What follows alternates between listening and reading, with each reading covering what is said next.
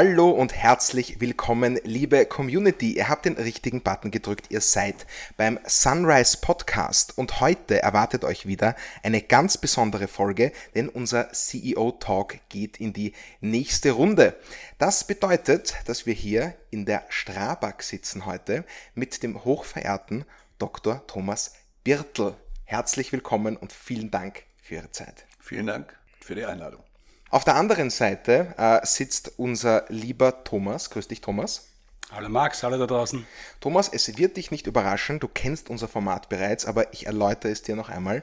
Du wirst heute das Interview führen, ja. Das heißt, äh, wir werden uns heute durch die Strabag durcharbeiten, das operative Geschäft von unterschiedlichen Gesichtspunkten etwas erläutern und dafür bist du natürlich der perfekte Interviewer, Thomas. Das heißt, äh, du darfst heute wieder den Redestab äh, nehmen und dich richtig austoben und den Dr. Birtel hier ins Kreuzverhör nehmen, ja. Ich hoffe, du bist nicht zu streng, ja, aber du hast ja keine Historie, deswegen bin ich da eigentlich unbesorgt.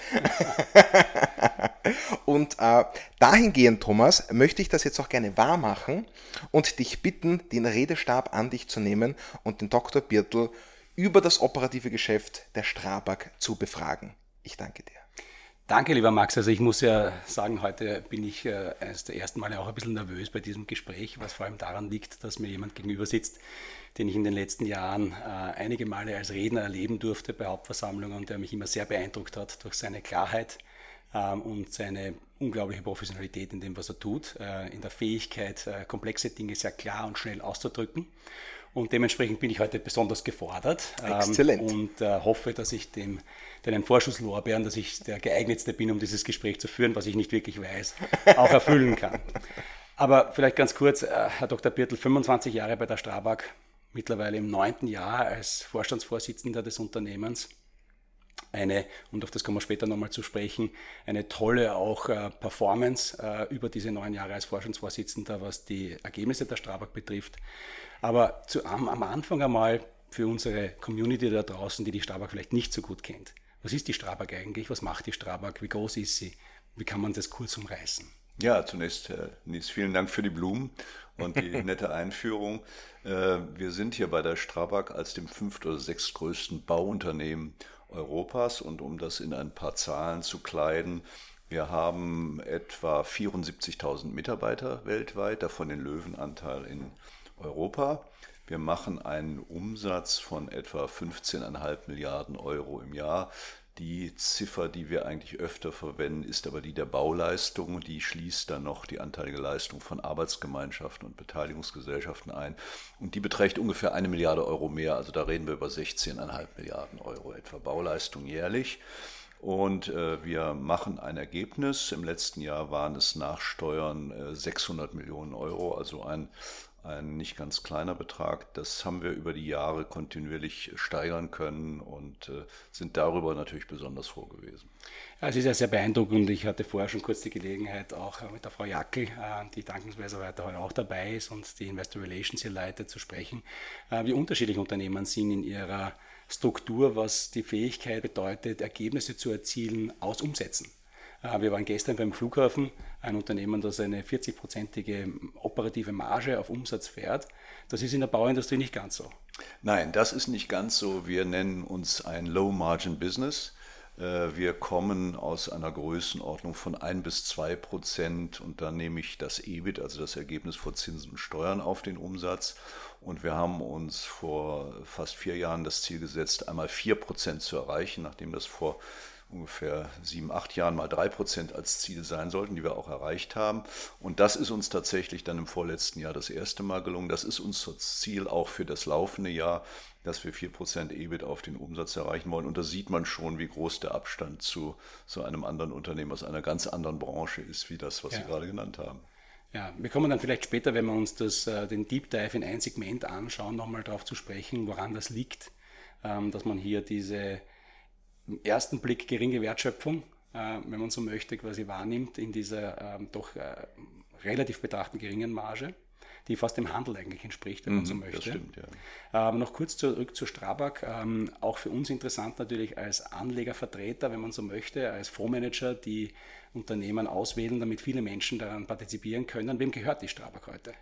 Die Strabag ist eine an der Wiener Börse notierte Aktiengesellschaft in der Rechtsform einer europäischen Aktiengesellschaft, einer Societas Europea. Äh, das heißt, sie gehört den Aktionären, das sind Tausende, aber es gibt ein Syndikat von Kernaktionären, das heute besteht aus äh, drei österreichischen Teilen, einmal der Haselsteiner Familie und ihrer Stiftung, zum zweiten äh, Raiffeisen und dann der Unica Gruppe. Ähm, daneben gibt es einen russischen Aktionär, das ist eine Gesellschaft Rasperia, die dem Einflussbereich von Oleg Deripaska zuzurechnen ist. Der ist seit Anfang April in der Europäischen Union aus bekannten Gründen sanktioniert. Das ist die Rasperia als äh, unsere Aktionärin auch. Das heißt, sie ist bis auf weiteres daran gehindert, ihre Aktionärsrechte auszuüben. Die österreichischen Kernaktionäre, die inzwischen ein neues Syndikat gebildet haben, halten rund 58 Prozent an unseren Aktien. Also sie kontrollieren die Strabag und äh, etwa 15 Prozent, knapp 15 Prozent sind Free Float, das heißt Streubesitz, der sich über viele einzelne Aktionäre verteilt. Was für uns ja immer wieder auch ein Thema ist, unser Produkt in gewisser Weise oder die Art und Weise, wie wir den Fonds managen, ein bisschen abzugrenzen von traditionellen, breit gestreuten Indexprodukten, weil ein Unternehmen wie die Strabag eben auch die Herausforderung hat, aufgrund ihres geringen Free Floats, dass sie in den traditionellen Indizes nicht vorkommen kann, weil die Gefahr zu hoch wäre, dass durch Kaufdruck dann der Preis äh, beeinflusst werden würde. Und so finden sich heute, und wir hatten das gestern auch beim Flughafen, der in einer sehr ähnlichen Situation ist, heute im ATX, glaube ich, fast neun Unternehmen, die kleiner sind in ihrer Marktkapitalisierung, als das die Strabag ist, die nicht Teil des österreichischen Aktienindizes ist. Allerdings Teil unserer Fonds mhm. das auch mal gesagt zu haben. Ein, Thema, bevor wir hineingehen in das äh, Segment, ist die Frage rund um organisatorische Struktur. Die Strabag ist heute ein Unternehmen, das unter Ihnen äh, regional strukturiert ist, wenn ich das so sagen darf, vorwiegend. Stimmt, ja. Mhm. Ja. Ähm, das aber auch, und wenn man sich den Geschäftsbericht ansieht, äh, eine klare Trennung, ähm, zumindest intern führt, nach Segmenten. Ähm, wie, wie, wie ergibt sich so etwas? Äh, die Wahl, bin ich organisiert nach Tunnelbau versus Straßenbau versus äh, Gebäudebau oder nach Regionen? Das sollte sich natürlich an den Kunden ausrichten. Wie kommt man den Kundenbedürfnissen am ehesten entgegen? Und da gibt es nicht äh, ganz eindeutige Antworten. Das sehen Sie auch daran, dass wir bis zum Jahr 2012 anders orientiert waren, als wir es heute sind. Bis zu dem Jahr haben wir uns nach Segmenten oder Sparten, wie wir es genannt haben, aufgestellt. Das heißt hier der Hoch- und Ingenieurbau, da der Verkehrswegebau, insbesondere der Straßenbau und dann noch die Sondersparten. Und die gab es dann parallel in den verschiedenen Märkten, beispielsweise in Österreich einen Unternehmensbereich für den Hoch- und Ingenieurbau und einen für den Straßenbau. Mhm. Äh, das war eine klare Trennung. Die hat aber dann in ähm, integrierten Projekten dazu geführt, dass diese beiden Einheiten parallel an einem Projekt arbeiten mussten mhm. und Aha. unter Umständen auch dem Kunden als Zwillinge gegenübertraten. Das haben die Kunden nicht immer verstanden, das muss man auch nachvollziehen und deswegen haben wir uns ab dem Jahr 2012 entschlossen, die Geografie zum übergeordneten Gliederungsmerkmal zu machen. Seitdem sind also diese Einheiten in einem Land unter einer, äh, unter einer äh, Führung, zumindest bis zu einer gewissen Hierarchiestufe. Und vor allen Dingen unsere Segmente sind so strukturiert. Das heißt, wir haben heute ein großes Segment Nord und West. Mhm. Das umfasst alle unsere Bauaktivitäten, sowohl den Hoch- und Ingenieurbau als auch den Verkehrswegebau in Deutschland, in Polen, Skandinavien und Benelux. Dann gibt es ein geografisches Segment Süd und Ost, das ist Österreich, die Schweiz und alles östlich davon im Bau äh, in Europa. Und das dritte Segment, das ist dann tatsächlich wieder mehr sachlich äh, strukturiert. Das umfasst äh, beispielsweise den weltweiten Tunnelbau, unsere Projektentwicklungsaktivitäten, öffentlich-private Partnerschaften bei Infrastrukturprojekten, unsere Baustoffsparte, äh, dann aber auch den weltweiten Tunnelbau, weil das ein Spezial Geschäft ist, das ist das kleinste und das heterogenste Segment, was wir haben. Mhm. Wie gesagt, äh, das ist eine Antwort, die wir seit 2012 äh, an den Markt geben und wir haben die Erfahrung gemacht, es wird von den Kunden besser verstanden und äh, ist auch eine, eine einfachere Strukturierung am Markt. Mhm. Ich habe im Geschäftsbericht auch gelesen, dass da auch eine Risikomanagement-Tangente hineinspielt, wenn man so möchte, in diese regionale Gliederung. Ähm, können Sie dazu vielleicht noch das ein bisschen auszuformulieren? Ähm, Das stimmt. Äh, wir sind als Bauunternehmen in einem sehr volatilen Markt unterwegs und das ist auch ein Vorurteil, was unserer Branche anhaftet. Und wir versuchen seit langem relativ erfolgreich, diese Volatilität herauszunehmen, indem wir uns breit gefächert aufstellen. Das mhm. nennen wir die doppelte Diversifikation. Äh, einmal sind es eben die verschiedenen Bausparten, die sich sehr unterschiedlich äh, verhalten können in ein und demselben Land. Also es kann in dem Straßenbau ganz anders gehen als dem Hochbau in einem regionalen Markt und dadurch hat man dann schon eine Aufteilung. Und dann kann es natürlich zwischen einzelnen Ländern, das können durchaus benachbarte Länder sein, sich noch ganz unterschiedlich verhalten. Mhm. Und wenn Sie das so breit aufsetzen, wie wir das angesichts unserer Größenordnung tun, dann stellen Sie fest, das können wir über viele Jahre jetzt belegen, dass auch größere Einschläge etwa wirtschaftlicher Art, wie zum Beispiel die Weltfinanzkrise 2008, 9, 10, die äh, Krim-Annexion 2013, 14 oder jetzt auch leider der Angriffskrieg Russlands äh, gegen die Ukraine, die wirken sich in unseren Zahlen nicht gravierend und vor allem nicht langfristig aus. Da mhm. gibt es vielleicht mal einen Hiccup, aber nach relativ kurzer Zeit fängt sich das dann wieder, weil es immer einen Ausgleich gibt. Aha. Und das ist, äh, glaube ich, etwas, was äh, unser Geschäftsmodell auszeichnet. Ja. Es führt natürlich dazu, dass wenn Sie Ihre Ausschläge nach unten begrenzen, dann sind die notgedrungen auch nach oben begrenzt. Also die Bäume wachsen nicht in den Himmel, aber wir glauben, dass das unter Risikogesichtspunkten ähm, eine gute Vorgangsweise ist, weil sie eben vor allen Dingen eine Sicherheit nach unten bietet. Ja, also ich glaube auch da zurückzukommen, John, auf den Beginn ähm, Ihrer Laufbahn hier als Vorstandsvorsitzender, ich habe mir die Zahlen kurz angesehen, wir reden über eine Steigerung des Umsatzes von knapp 25 Prozent, aber eine Ergebnissteigerung fast eine Verdoppelung. Nicht? Also man hat äh, vor allem Wert darauf gelegt, die Profitabilität und die Stabilität dieses Unternehmens, ähm, die in diesen Zahlen ja gar nicht noch zum Ausdruck kommt, aber wenn man auch sieht, wie stetig sich die Profitabilität entwickelt hat, dann ist das ein sehr überraschendes Profil für ein zyklisches Gewerbe, wie wir sagen mhm. würden in unserer Welt, von dem man eigentlich erwartet, dass es ständig nach oben geht. Mhm. Die Strabag entspricht diesem Bild nicht. Mhm. Ähm, um jetzt noch ein bisschen besser zu verstehen, auch äh, wir haben vorher schon gesprochen, die relativ geringen Margen in diesem Business. Ähm, wir können uns nicht die ganze Strabag ansehen, ähm, aber ein Segment würden wir gerne besser verstehen. Mhm. Von der Picke, wenn man so möchte, quasi bis zur Fertigstellung. Wer muss alles dabei sein, wenn und bitte wählen Sie sich aus, ein Tunnel erstellt wird, eine Straße gebaut wird, ein Hochbauprojekt gemacht wird. Ja, nehmen wir einfach den Tunnelbau, weil das natürlich für ein Unternehmen mit österreichischen Wurzeln ein ganz typisches Segment ist. Mhm. Die neue österreichische mhm. Tunnelbaumethode NÖTM ist die einzige technische Baumethode, die ich kenne, die nach einem Land bezeichnet ist. Und das ist hier. Also das müssen wir nochmal wiederholen.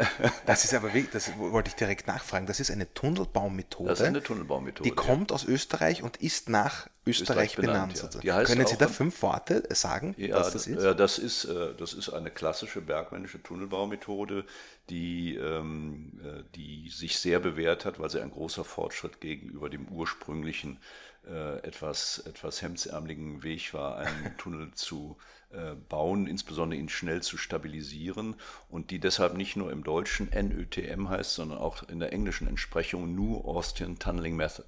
Das heißt also, es hat wirklich seinen äh, Einzug in, die Interna in den internationalen Baujargon gehalten. Das ist toll. Da gibt es direkt neu gewonnener Stolz hier, Thomas. Schau. Absolut.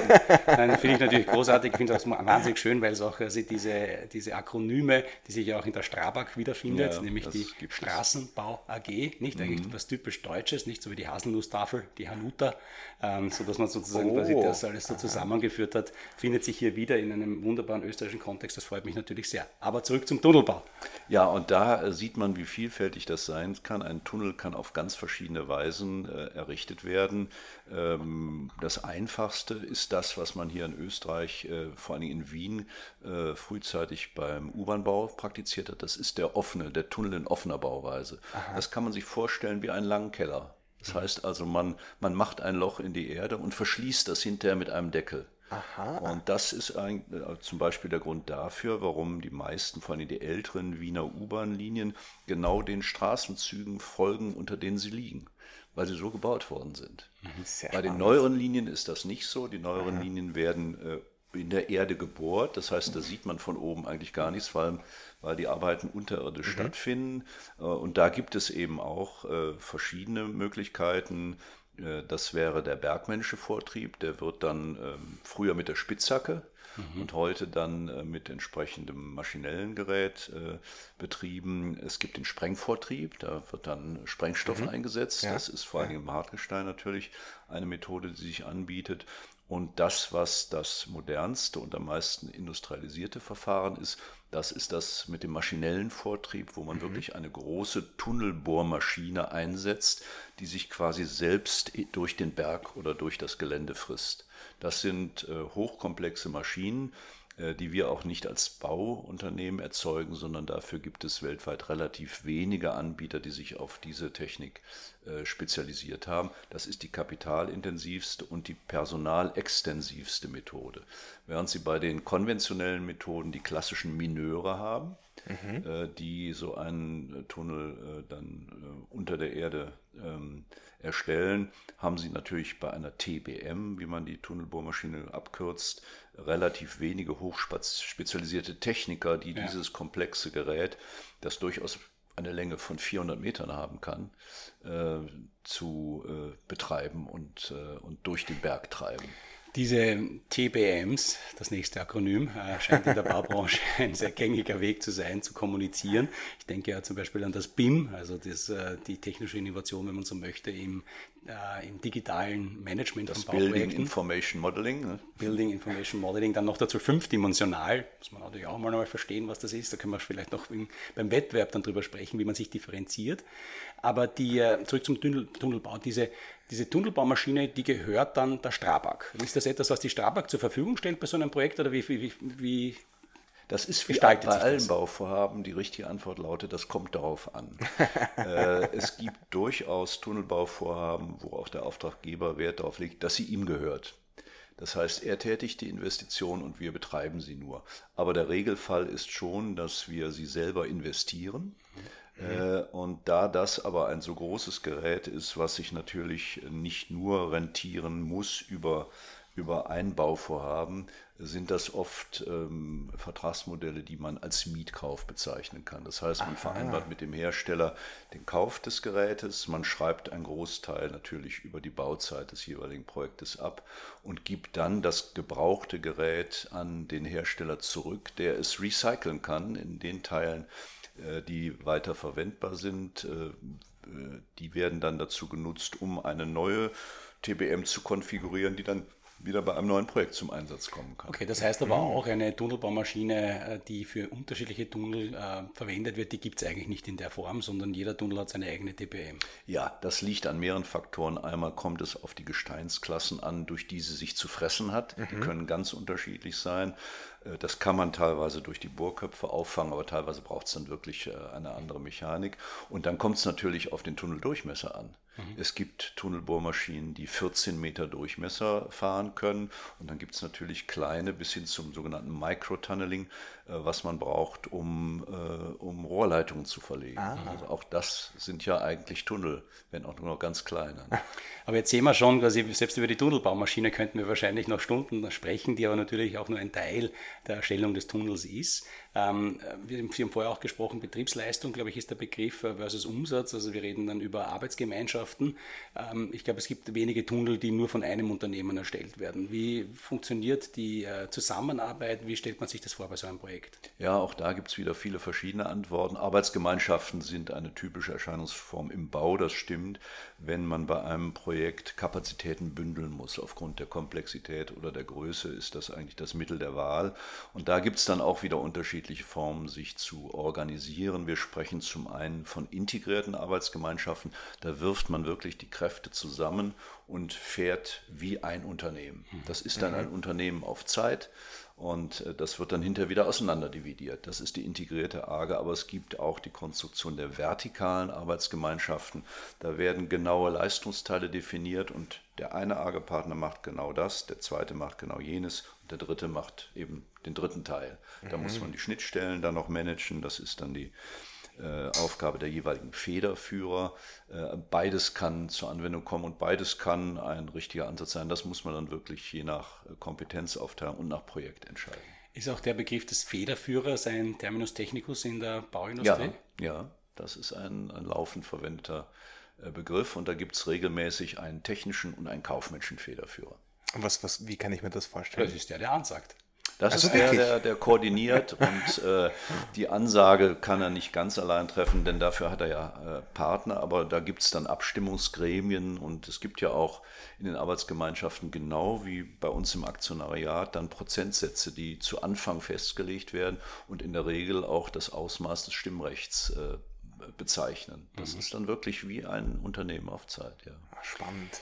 Jetzt äh, könnte man natürlich lange darüber sprechen, was es, was es noch braucht an äh, Material, um so einen Tunnel zu bauen. Aber was mich eigentlich am meisten interessiert, ist, wie bepreist man so ein Tunnelprojekt?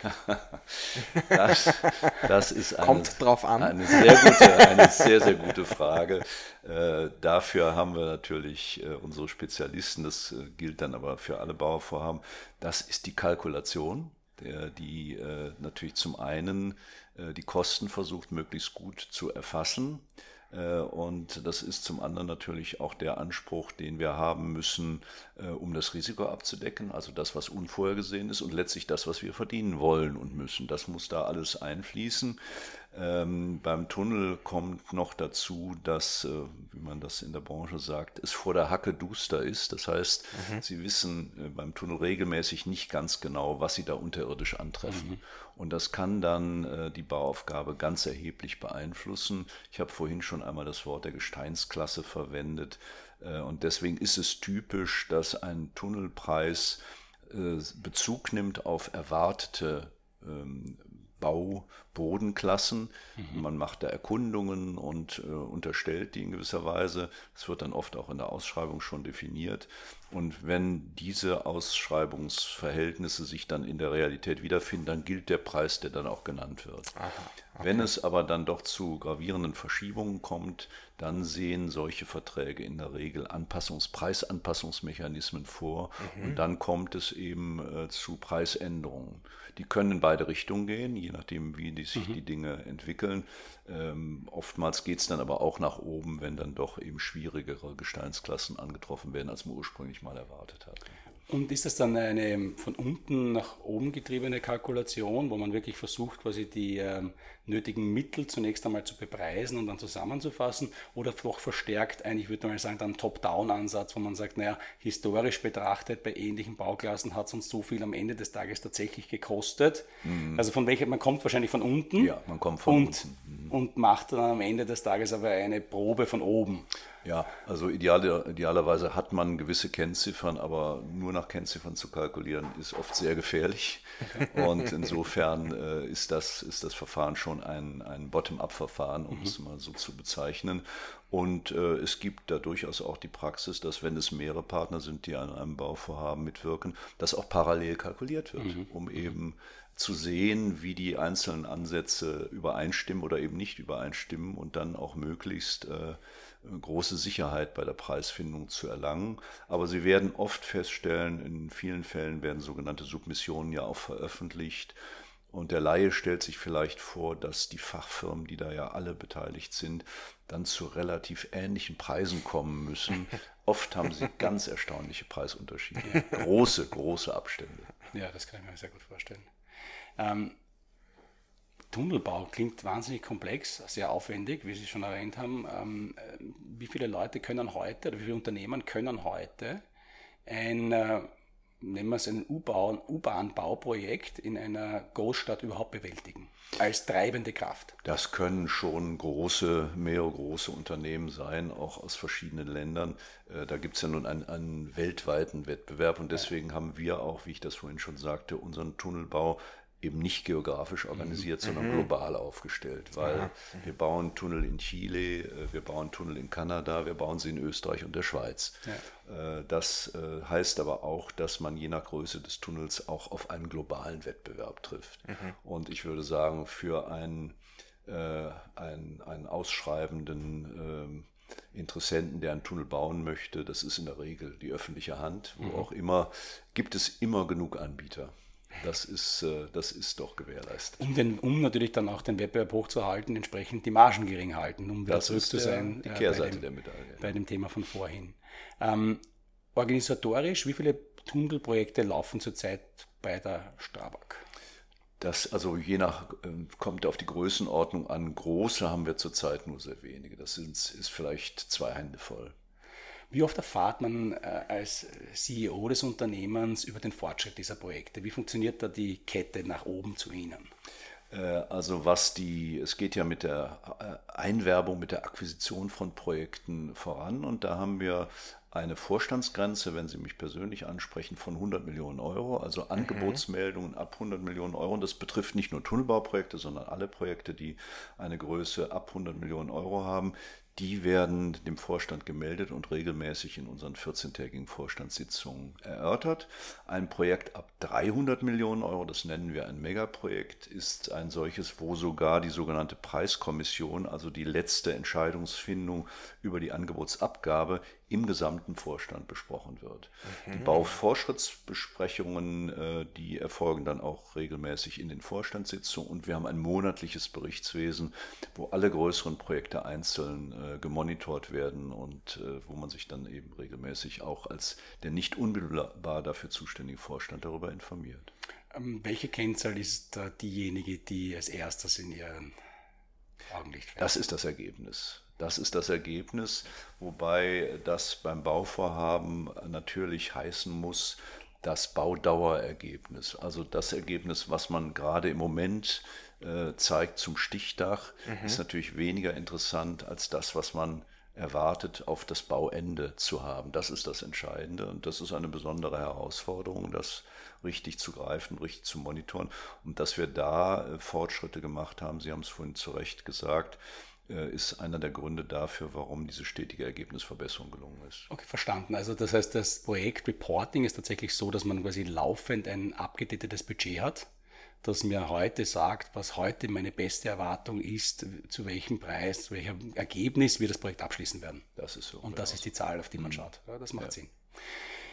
Großartig. Also ich habe mehr vom Tunnelbau verstanden, vor allem auch verstanden, dass es sehr viele Akronyme gibt. Äh, und äh, der Federführer wird für mich jetzt sozusagen auch äh, für lange Zeit neu beschrieben sein. Risiko und Markt, nicht? Also wir reden auch gerne drüber, über, wir sind natürlich Investoren. Ähm, mhm. Wir wollen wissen, sozusagen, schlottern uns die Knie, wenn man in die Strabag investiert, oder können wir uns eigentlich relativ gemütlich zurücklehnen? Wie schaut die Wettbewerbsposition aus? Was wird es brauchen, um eine zweite Strabag zu bauen?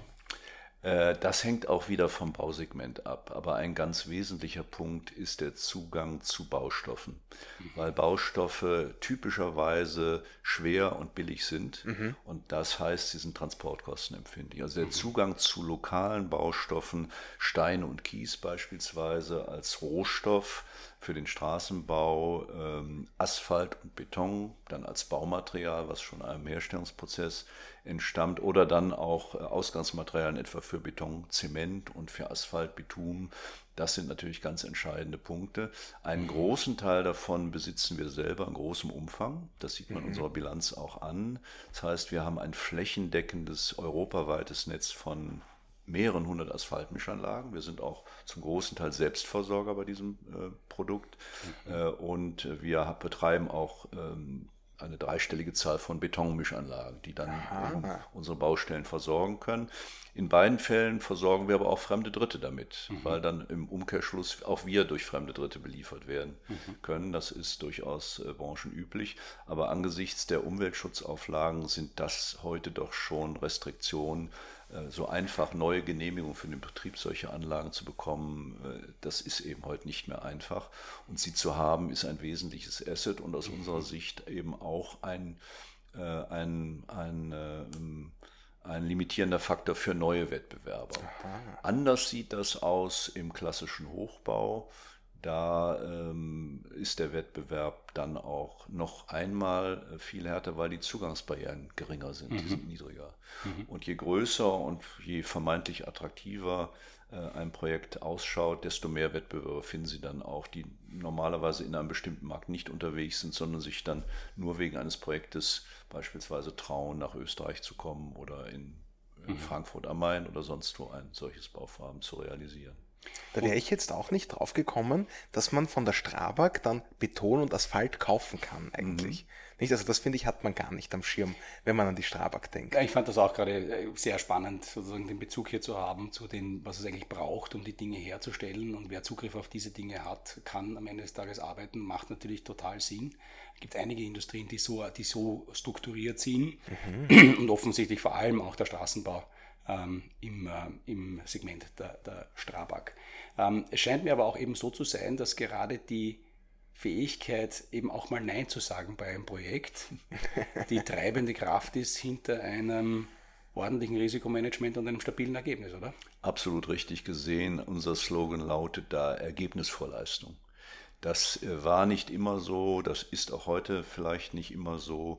Äh, das Gefährliche am Bau ist das, was wir Auftragsbeschaffungsdruck nennen. Ja. Wenn mhm. jemand glaubt, er braucht einen Auftrag, um Beschäftigung zu sichern, äh, dann kann das zu einer gefährlichen Situation führen. Wir sind Gott sei Dank seit längerem schon in einer ganz anderen Lage. Wir haben einen sehr großen Auftragsbestand, deswegen ist das auch eine, neben dem Ergebnis und der Leistung, eine sehr wichtige Kenngröße. Und die versetzt uns in die Lage, bei neuen Aufträgen eigentlich durchgängig sehr selektiv heranzugehen, mhm. um wirklich das Risikoprofil kritisch und konservativ zu hinterleuchten und dann notfalls auch Nein zu sagen. Mhm. Ein großes Thema noch, äh, wenn es um Marktwettbewerb geht, äh, Technologie. Ähm, ich habe bei der letzten Hauptversammlung für unsere Community die Frage gestellt, äh, um wie viel günstiger man heute einen Kilometer Autobahn baut als vor zehn Jahren. Und Clemens Haselsteiner hat 5% als Antwort gegeben. Das heißt, ähm, es scheint herausfordernd zu sein, ähm, effizienter zu werden im Bau. Äh, das ist schon eine Herausforderung, weil wir ja grundsätzlich Unikate bauen. Mhm. Also wir mhm. bauen Projekte, die es so eigentlich dann jeweils nur einmal gibt. Es gibt auch so etwas wie Serienfertigung. Äh, bei einem Hochhaus kann unter Umständen ein Stockwerk wie das nächste sein und da wird man dann auch immer schneller, je höher man kommt. Aha. Aber typisch äh, für den Bau ist letztlich die Einzelfertigung und das bedeutet dann auch, dass so eine Aussage pauschal schwer zu treffen ist. Äh, dann gibt es natürlich auch technischen Fortschritt am Bau. Also eine Autobahn heute ist genauso wie ein Auto heute viel anspruchsvoller als eine Autobahn vor 50 Jahren. Das ist äh, das. Äh, Wasserableitung, Asphaltqualität. Beispielsweise Flüsterasphalt, offenporiger Asphalt ist Aha. ja ein Thema heute auch aus äh, Gründen des Lärmschutzes, Umweltschutzes. Äh, die Zusammensetzung des Asphalts, das ist, das ist ein, ein interessantes äh, chemisches Thema. Also auch da gibt es technischen Fortschritt, äh, aber auch in der, in der maschinellen Ausstattung von Baustellen. Im Straßenbau sehen Sie heute viel weniger Menschen arbeiten als auch noch vor 50 Jahren beispielsweise, weil es Straßenfertiger gibt, die vieles aus einem Guss erledigen können. Und das äh, hat es früher so auch nicht gegeben. Also das heißt, es gibt äh, tatsächlich schon technologischen Fortschritt, aber er wird teilweise auf der Produktivitätsseite wieder aufgehoben durch die höheren Ansprüche, die man heute an den Straßenbau stellt als früher. Ja, das kann man sicher sagen. Und dass die Baubranche da einen relativ konservativen Ruf hat, das ist auch nicht ganz unberechtigt. Ansonsten, wir haben es vorher kurz angesprochen, äh, BAM 5.0. Ähm, was versteckt sich dahinter? BIM 5.0. Ah, BIM, nicht BIM BAM. Das ja. Building Information ja. Modeling. Äh, das ist im Kern äh, der Anspruch, äh, ein Bauvorhaben virtuell abzubilden. Das heißt, bevor es physisch realisiert wird, einen virtuellen Zwilling zu erzeugen und das eben nicht nur in den drei physikalischen Dimensionen Höhe, Länge, Breite. Das können Sie ja heute auch grafisch gut abbilden. Mhm. Dank der Bildschirmtechnologie können Sie so ein Bauvorhaben als ob dreidimensional darstellen. Sie verstehen das auch, weil man, weil man das heute so äh, visualisieren kann. Äh, 5D steht für weitere Dimensionen. Das brauchen nicht nur fünf sein, das können auch durchaus sieben sein. Da kann man vor allem die Zeit nennen. Wie mhm. entwickelt sich ein Bauvorhaben im Zeitablauf? Wie ist der Workflow zu visualisieren? Auch das kann man heute in Modellen darstellen. Dann sind es die Mengen, die Massen, wie wir sagen, die mhm von einzelnen Elementen in das Bauvorhaben einfließen. Ich nehme einfach mal die Fenster. Und was für Fenster gehen in ein Bauvorhaben ein als, als Beispiel? Und dann sind es die Kosten. Und die hängen natürlich an Elementen, die ich vorher genannt habe. Mhm. Einmal an der Größe, Höhe, Länge, Breite, an der Zahl, an den Massen und äh, auch an, der, an dem an der Qualität dessen, was da eingebaut wird. Also da ist man dann ganz schnell bei 6 oder 7D eigentlich. Aber 5D, das ist ein Begriff, den wir uns tatsächlich haben rechtlich schützen lassen für die Strabag.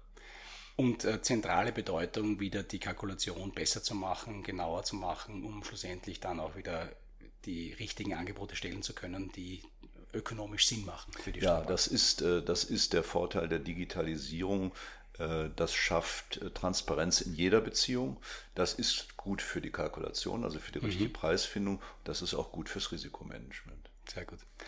Ja, vielen herzlichen Dank. Ähm, ich glaube, an dieser Stelle darf ich bereits an den Max übergeben. Äh, wir kommen zu unserer ich nenne es immer Frühstück bei mir, mhm. ähm, äh, Teil des, des Gesprächs, wenn es auch ein bisschen mehr noch äh, um Sie geht, äh, um mhm. Sie ein bisschen kennenzulernen. Ich sage immer wieder, wir können, und ich habe das große Glück, äh, nicht nur Sie zu kennen, sondern äh, viele der Manager der österreichischen großen Unternehmen und ich bin immer selbst wieder beseelt davon, eigentlich mit welcher, mit welcher unglaublichen äh, Selbstaufgabe auch hier diese Unternehmen geführt werden.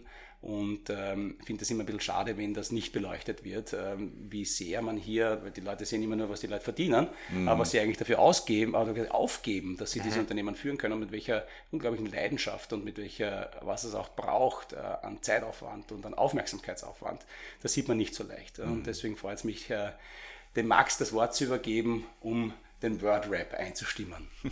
Ich hätte es nicht schöner sagen können, Thomas, wirklich. Ähm, nach, nachdem wir Sie jetzt äh, von der Corporate-Seite kennengelernt haben, was für ein Unternehmen sie leiten und wie das ausschaut, ist es natürlich besonders spannend auch zu sehen, genau wie du sagst, Thomas, wer ist der Mensch dahinter? Und dafür haben wir uns äh, ein paar Satzanfänge mhm. herausgesucht, mit denen wir sie sozusagen drängen möchten, Halbsätze anzuschließen, um zu schauen, was ihnen darauf so einfällt. Mhm. Ja, also mit ihrem Einverständnis würde ich mit dem ersten Halbsatz loslegen. Bitte. Zufrieden bin ich, da muss ich mir den Gag erlauben, fortzusetzen mit eigentlich nie. weil, weil es, glaube ich, ein wesentlicher Erfolgsfaktor ist, äh, immer besser werden zu wollen. Und da kommt man nie an ein Ende.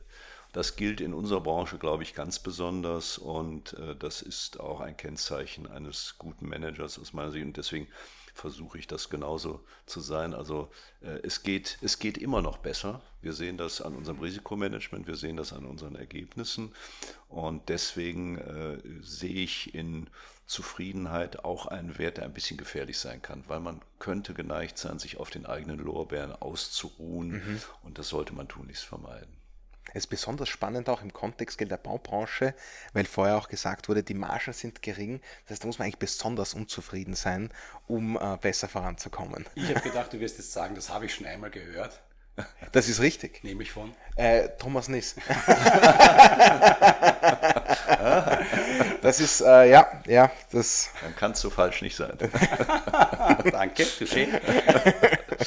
Dem ist nichts hinzuzufügen. Wenn ich nicht arbeite.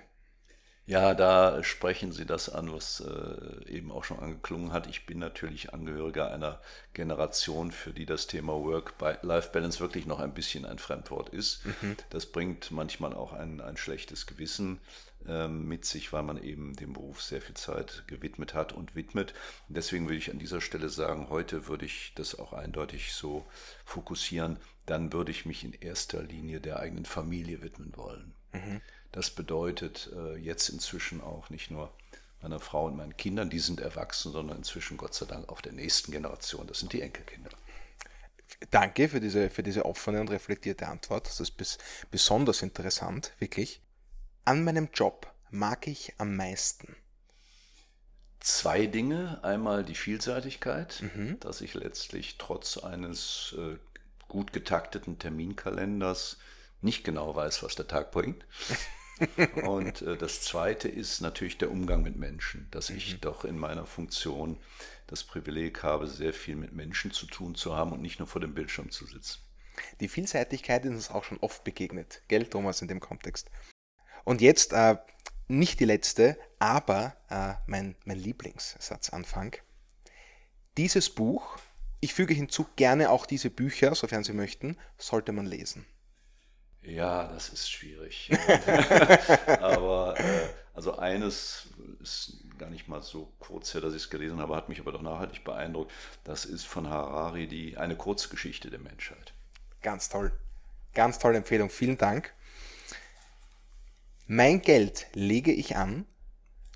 Naturgemäß stark in Immobilien, Mhm. die Ja, liegen mir ja. nahe, aber auch bewusst vielseitig und äh, risikoavers. Dann kommen wir auch schon zu unserem letzten äh, Satzanfang, wo jetzt eigentlich, finde ich, schon äh, viel drinnen ist, äh, was Sie schon äh, gesagt haben, aber um es nochmal auf den Punkt zu bringen, diesen Rat hätte ich gerne selbst bekommen. Ja, es, ich lege es mal zusammen mit dem Motto, was ich mir versuche zu, zu setzen und auch zu beherzigen äh, in, in meinem Vorgehen, wobei ich gar nicht mehr erinnern kann, ob ich den Rat wirklich mal bekommen habe oder ob sich das über die lange Berufserfahrung, die ich inzwischen habe, so herauskristallisiert hat. Das ist der schöne Satz, was du nicht willst, dass man dir tut, das füge auch keinem anderen zu. Herrlich, herrlich. An der Stelle bleibt mir eigentlich nur zu sagen, Thomas, du hast nicht zu viel versprochen ja, über deinen äh, Namensvettern. Äh, das war wirklich ein, ein besonders spannendes Gespräch. Also gl gleich von meiner Stelle her herzlichen Dank. Ja, das war wirklich äh, ein, ein großes Vergnügen. Und äh, Thomas, wenn ich dir noch das Schlusswort äh, übergeben darf. Sehr gerne, danke Max. Herr Dr. Birtel, ähm, großartig, vielen herzlichen Dank. Ähm, es steht ja eine Veränderung an. Äh, Sie werden aus meiner Sicht natürlich leider, aber ich freue mich auch schon sehr auf die Rigide vom Clemens Haselsteiner, das Unternehmen nur noch bis Ende des Jahres führen. Mhm. Gott sei Dank bleiben Sie uns erhalten als Aufsichtsrat der Wienerberger.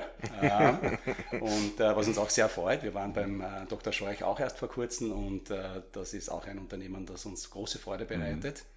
Ich kann heute nur noch Danke sagen. Danke auch für das, was Sie für die Eigentümer der Strabag geleistet haben äh, in Ihrer langjährigen Ägide hier.